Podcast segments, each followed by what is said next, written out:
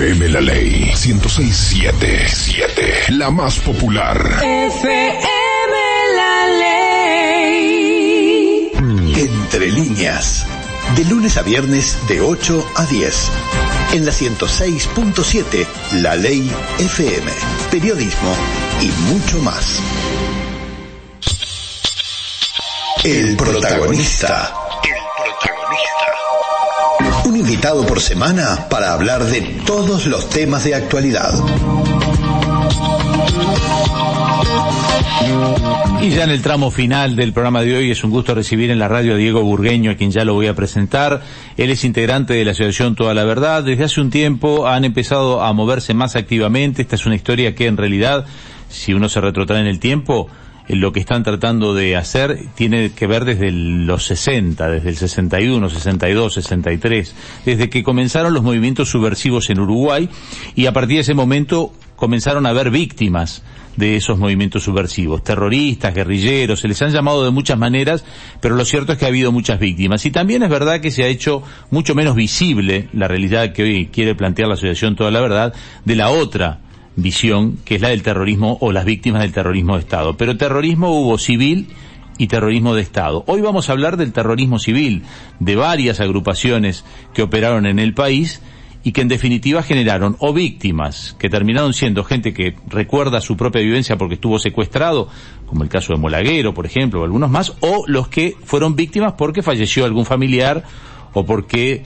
vivió indirectamente la situación de algún familiar. El caso de nuestro invitado de hoy, Diego Burgueño. Antes que nada, hola Diego, bienvenido. Muchas gracias por la invitación. En el caso de Diego es una víctima que le generó que no conociera a su padre, más allá de que pues, su padre sí lo conoció a él, él no tiene recuerdos porque hubo solamente un día y poquito de contacto con tu padre, porque tu padre muere en la toma de Pando cuando vos tenías un día de nacido. Un día de vida, sí. O sea que hay un, capaz que en el, en un, viste esos que hablan del, de esa memoria inconsciente, capaz que tenés algún recuerdo, pero es inviable que lo recuerdes. Exactamente. O sea, vos sos una víctima del terrorismo que eh, nunca conoció a su padre porque una bala termina matando a tu padre que había ido a Pando a contarle a la familia que era papá.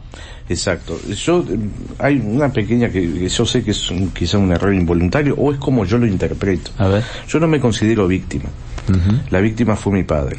Claro. O sea, siempre fuimos enseñados justamente de, de, de nunca hacer es victimizarnos.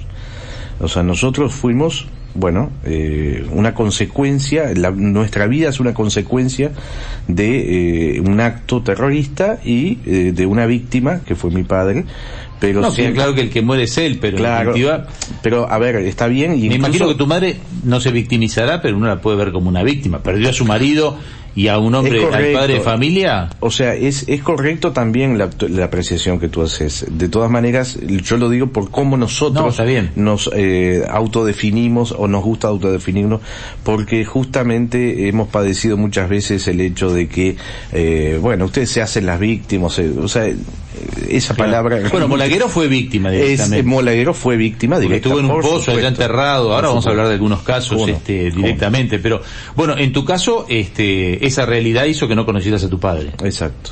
En esa toma de pando que eh, hasta el día de hoy se reivindica por algunos sectores, los del MPP, y que ustedes están bastante en contra. Lo más reciente en cuanto a noticias es que han presentado no por el ayer, sino por el hoy.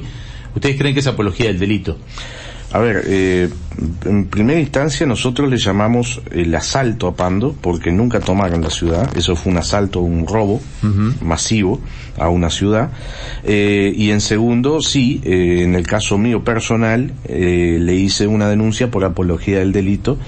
Creo que en cualquier país civilizado que se respeta el Estado de Derecho con una fiscalía seria, ni siquiera hubiera tenido que hacer yo la denuncia. Creo que la fiscalía debería haber, o algún fiscal debería haber tomado cartas en el asunto porque eh, yo tengo dos denuncias hechas por apología del delito. Una de ellas es el hecho de eh, ese festejo al asalto a Pando y el otro es sobre las, los dichos de, mm, del señor Mujica Cordano sobre en la película de Ah, sí, Culturica. que, que, que eso, que, que bárbaros entraron a un banco con un arma en la mano. Lo que pasa que nos deja realmente, eh, o la Fiscalía General de la Nación, la deja, eh, hace dejar al país como un país bananero.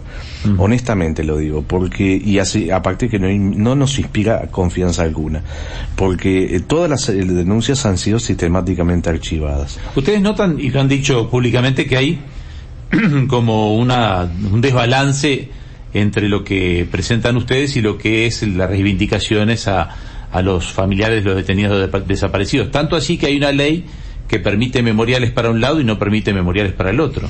Exacto, eh, lo, planteas muy bien. El, hecho es de que no es solo que, mm, digamos, el interés de la ciudadanía pueda ir por un lado y que no haya interés en que nosotros eh, expongamos nuestras verdades, que no son nuestras verdades, es la verdad. ¿Cuál es el tema? Mm, por algo nosotros en el nombre de la asociación preferir ponerle toda la verdad. O sea, no es nuestra verdad. Estamos hablando de que nosotros, de hecho, eh, eh, yo he intentado en lo personal hablar con familiares de detenidos desaparecidos, tender puentes con, por ejemplo, que nos recibiera el Frente Amplio, el PIT-CNT, todas las organizaciones políticas eh, y sociales para tender puentes justamente, para dialogar porque de, han recibido? ninguno. No. Nunca.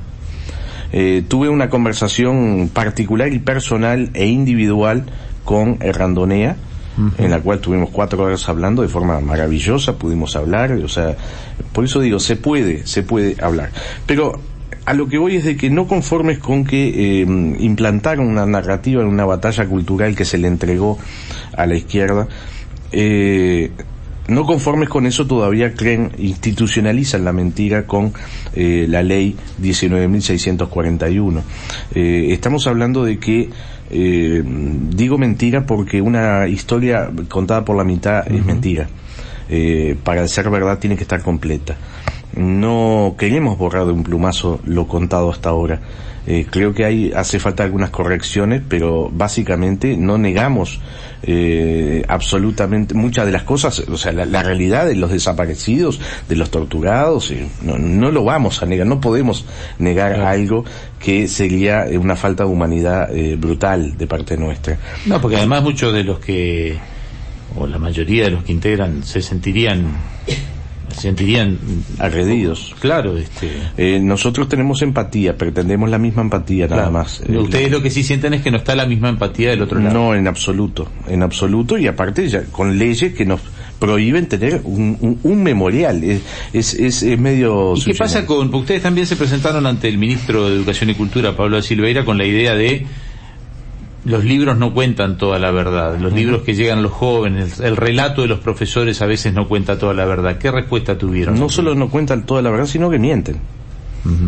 En el libro de texto de tercer año, eh, yo he tenido que soportar ya hace unos cuantos años que el Codicen aprobara y ahora en este periodo no se ha corregido en absoluto de que mi padre era un agente poco menos que secreto que por eso había muerto. O sea, primero que jamás eh, que yo tenga recuerdo desde que yo estudiaba en el liceo, me acuerdo, nunca se contó la historia muy reciente, y más cuando los actores principales están en la escena política, ya no vivos, sino en la escena política. Eh, no solo ahora lo cuentan, sino que todavía con mentiras que, a ver, eh, yo creo que con, un, repito, un tema de un mínimo de empatía, eh, no podrían hacer ese tipo de desprecio a, a, nuestras familias. Digo, porque ya no es el caso mío, ya es el caso de, eh, de, haber visto como ex terroristas tupamaros eh, en periodos pasados eh, daban charlas en liceos públicos. O sea, ya es una, eh, ya es una, una cosa que la laicidad, bueno, dejó de existir ya bastante, hace bastante tiempo. Y nosotros pretendimos con el ministro eh, que bueno, que se reviera todo esto. Él fue amablemente el que nos comunicó justamente la existencia de esta ley, el impedimento de esta ley, que hasta ahora nadie ha hecho nada. Eh, y bueno, eh, le manifestamos así como al presidente en su momento y al ministro de que queremos sentarnos a hablar con el, señor presidente del Códice Robert Silva al cual lamentablemente hace más de un año que estamos esperando que nos reciba y no nos han ni siquiera acusado de nota de recibo. Ahora, ¿por qué no contar la historia de ustedes? Creo que no me dejan otra que pensar que es porque somos políticamente incorrectos. Porque políticamente, ¿por qué son incorrectos? ¿Cuál es la, Porque cuando estaba el Frente Amplio, gobernó Mujica, digamos. Está claro que mientras gobernó Mujica y Fernández Huidobro era el ministro de Defensa y Bonomi era el ministro del Interior, si uno busca el historial de ellos se da cuenta que están en caso. Por ejemplo, el, subsecretario del Ministerio del Interior, Jorge Vázquez, hermano del presidente Tabaré Vázquez, fue el que le curó las heridas a Molaguero cuando estaba en un pozo. El OPR-33 era el que lo había mandado para allá abajo. sí, sí. Es, entendible. El hermano de Tabaré lo torturó también. Claro, o sea, digo, en esa tortura, uno basta ver la foto de cómo salió un Molaguero de ese pozo y además fue, fue un, lo que fue fue un secuestro para sacarle plata al padre que era empresario. Ya, no hay más misterio que leer la historia pero uno podría decir, bueno, durante el gobierno de Mujica poco se puede esperar. Capaz que durante el gobierno de Tabaré Vázquez, que siguió Bonomi, poco se puede esperar. Ahora, este, ahora... Y habría que preguntarle a ellos por qué. Porque sigue teniendo fuerza el Frente Amplio, porque sigue... Políticamente incorrecto o nos queremos olvidar. Y si quisieran olvidar, eh, se quisieran olvidar solamente de esta parte de la historia, porque de la otra no se olvidan. ¿Hay parte de la historia que vale la pena olvidar políticamente? Sí, claro. ¿Y está, eh, tú decís que es una de las partes que tiene que olvidarse o, vale la pena olvidarse? Voy a ir un poco más allá. Bien. Eh, nuestra asociación por algo se llama Toda la Verdad. Toda. No siempre sirve toda la verdad. Eh, el problema es de que todos los partidos políticos han creado su propia historia. Y ¿querés que te diga la verdad? Y te lo digo así crudamente. Toda la verdad. Todos tienen un muerto en la ropeja. Claro todos tienen algo que ocultar. No conviene que se haga toda la verdad. ¿Y en qué afectaría, por ejemplo, la Partido Nacional o, la policía en este momento toda tu verdad? Y, por ejemplo, idolatrar a una persona que fue un delincuente que pactó y se benefició o se intentó beneficiar de eh, un oro y, libras esterlinas robadas por terroristas. ¿De quién estás hablando? Toba Gutiérrez Ruiz a confesión de parte relevo de pruebas, lo publicó el hijo, Marcos eh, Ruiz, no lo digo yo. Pero ¿qué pasa? ¿Nadie lo dice? Es políticamente incorrecto. Él es un señor que se quiso beneficiar de un acto terrorista, mm. pactó con los terroristas e intentó blanquear dinero a terroristas. O sea, en otras palabras, hasta donde yo sé y donde conozco en la civilización occidental, eso ser delincuente. Con respecto a los casos de ustedes, hay algunos que son relativamente famosos, ¿no? Este, uno puede decir Pascasio Báez, uno puede decir, este, bueno, el caso de tu papá, el Molaguero, este, los cuatro, los militares de... Sí, los más renombrados son Son los más renombrados, ¿no? Ni siquiera esas historias se cuentan correctamente, ¿no? Ah, eso es muy, muy cierto. Hay que ver, escuchar a ciertos parlamentarios hablar muchas veces que quizá en, en la buena fe de querer marcar un poco, sí, esta parte de la historia, pero deja eh, eh a trasluz de que eh, no hay interés absolutamente ninguno en aprender realmente la historia. Eh, recién, antes de comenzar, estábamos comentando el tema de la, sí, de la lista. decía, si ustedes ya hicieron un listado con de cinco listados que encontré cuando empezamos con esta, con esta, este trabajo, pude hacer uno, pero eran todos de diferentes cantidades, ¿no? O sea, y con nombres que se contradecían, nombres repetidos, nombres que figuraban incluso en la lista de desaparecidos. O sea, el padre de Pablo Audala, que nada que ver tuvo su muerte con, con, con, los terroristas de aquí, eh, porque queremos hacer algo correcto, algo serio. Claro. Eh, lamentablemente, eh, la lista van 80 y sumando. Y digo sumando porque hubieron muchos casos que en aquel momento pasaron desapercibidos incluso por las autoridades. Por ejemplo, el caso un robo o un asalto común. Por ejemplo, no, sí, o una muerte natural. Eso estaba muy de moda. Por ejemplo, el caso de la, de la compañera de Pascasio Bay, que murió envenenada semanas después de la muerte de Pascasio. ¿Quién sabe eso? ¿Quién averigua de esas cosas? Por ejemplo, dos peones más que murieron en similares circunstancias, uno en Tacuarembó y otro de Canelones que murió con dos tiros en la cabeza en, en Mina, pues también por encontrar tatuceras. ¿Cuánta gente lo sabe? ¿Alguien se ha preocupado? ¿Algún historiador ha ahogado en este tipo de cosas? Claro. ¿Y cuándo, cuándo van a estar con esa lista pronta? Y bueno, eh, el problema es de que a mí me han llegado... Una lista que por lo que veo arrancar en el 61, aunque en realidad no. el acto tu papá no se toma como en el 63 el asalto al sí, suizo. No, pero en el 60... Eh, a ver, el primer, el primer caso Acá estaba diciendo Oscar Alonso, bueno, sí, tú lo del 52. El sí. 52, la muerte de, justamente de, de Neri Felipe, eh, Felipe eh, Anel- Alemán, eh, en manos del Partido Comunista. Claro. Esto fue en un comité.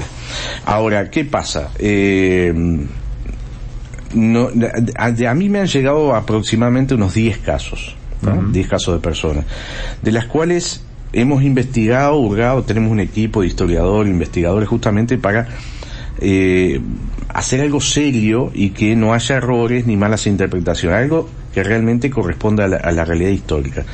Eh, de esos he logrado sacar tres.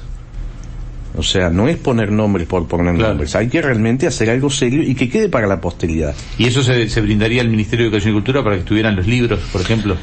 Y bueno, eh, esperemos, esperemos que sea tomado en cuenta. ¿Cómo tomaron lo de la reapertura de la cárcel del pueblo, que estuvo durante años allí este, cerrada, no se mostraba, hasta en la calle Polié al 1192, ¿no? Sí, eh, con gratificación porque fuimos el quien tuvimos la iniciativa. En noviembre del año anterior nos reunimos con el ministro Javier García, que muy amablemente no- nos, nosotros le pedimos eh, dos o tres cosas. Una accedió inmediatamente, que es la de que nosotros, junto con los familiares de Pereira Rebel y Frick Davis, pudiéramos acceder de forma exclusiva a, a- a dicho recinto, cosa que accedió inmediatamente. Estaba bien mantenido, ¿no? Estaba como, como había quedado, más o menos, o hubo que hacerle alguna La parte de abajo estaba eh, ca- prácticamente intacta. Claro. Eh, lo Recordemos que es una casa en donde vivía una familia y en los pisos inferiores habían construido una cárcel, por llamarle algo a eso una cárcel, ¿no? Era, un gallinero. claro, era un túnel lugar con, de tortura, ¿no? gallinero.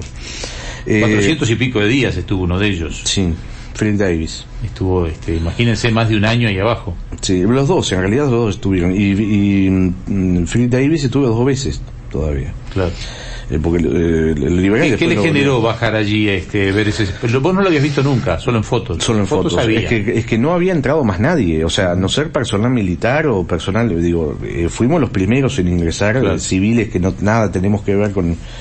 eh, y realmente fue impactante.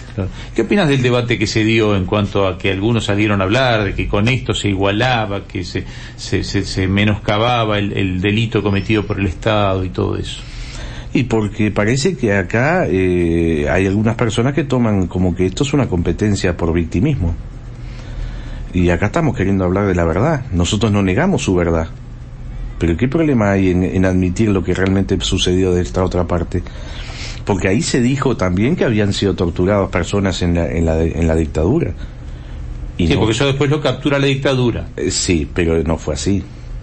O sea, yo llevé una investigación, llevamos una investigación bastante ardua con ese, con ese tema, tanto con gente que estuvo recluida ahí, como que, que pasó por ahí, ni siquiera recluida, que pasó por ahí, militares, o sea, de todas las partes. Ese lugar, y lo hago brevemente, ese lugar eh, se utilizaba para intervenir teléfonos, para un lugar de archivos confidenciales y para la entrevista de personal de inteligencia militar con los informantes que tenían los diferentes grupos terroristas. Claro. O sea, quienes pasaron por ahí o quienes dicen haber pasado por ahí, como por ejemplo hay una militante del Partido Comunista que, que, que lo dijo, de que ella fue, estuvo ahí y que nunca había sido mejor tratada como ahí, que justamente la atendió un médico, la curaron, eh, que después fue a Punta Riera y la torturaron, pero que ahí nadie la torturó y ni cree que haya sido torturado, por, eh, que nadie haya sido Claro, torturado. ustedes igual tampoco defienden lo que haya hecho o no hecho Por supuesto, eh, eh, te agradezco, te agradezco la precisión, porque normalmente la suspicacia hace que piense de que yo estoy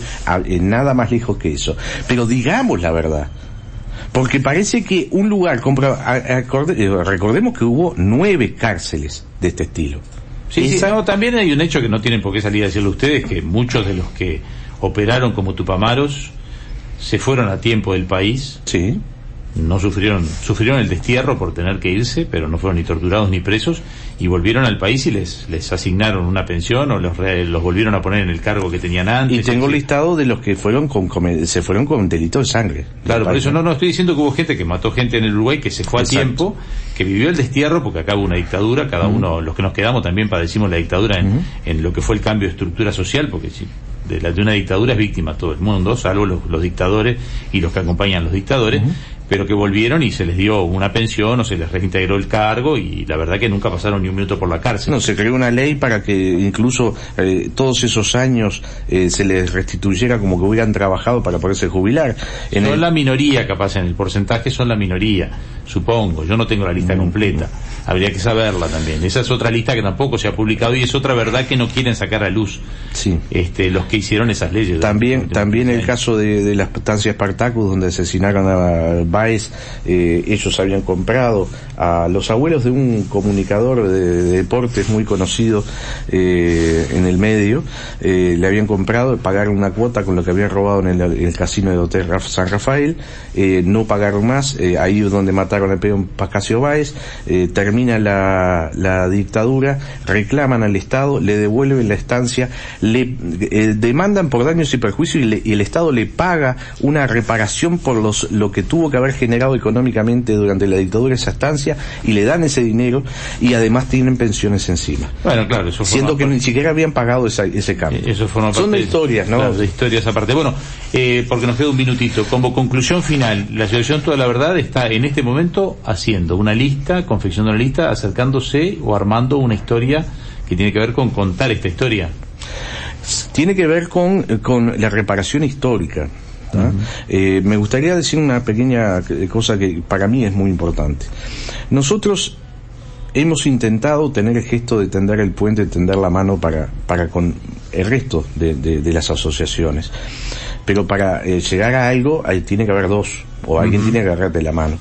Eh, de todas formas, eh, yo, ahora hay un proyecto de ley de reparación histórica en el, en el Senado, está en comisión, ya hace más de un año, eh, en el cual eso tiraría abajo esa ley, la 19.641, que impide, em, impide, que nosotros hagamos. O sea que ahí sí podrían tener un memorial de los. Y en, exactamente, en base a eso, nosotros vamos a solicitar solo dos. Uno, para el homenaje de todas nuestras víctimas, y el otro, que no tenga nombre ninguno y que solamente figure la leyenda nunca más violencia entre uruguayos. Uh -huh. Y que sea un punto de encuentro entre familiares de detenidos desaparecidos y nosotros creo que ese es un paso que hay que dar por el bien del país para terminar con la espiral de odio, a pesar de que para muchos pueda ser un negocio. Creo que nosotros nos debemos eso como sociedad. Bien, gracias por hoy, eh, Diego, porque estamos terminando. Son las 9 y 59, hasta acá llegamos con el programa de hoy. Momento de la despedida. Nos fuimos. Nos vamos, hasta mañana. Hasta mañana. Oh.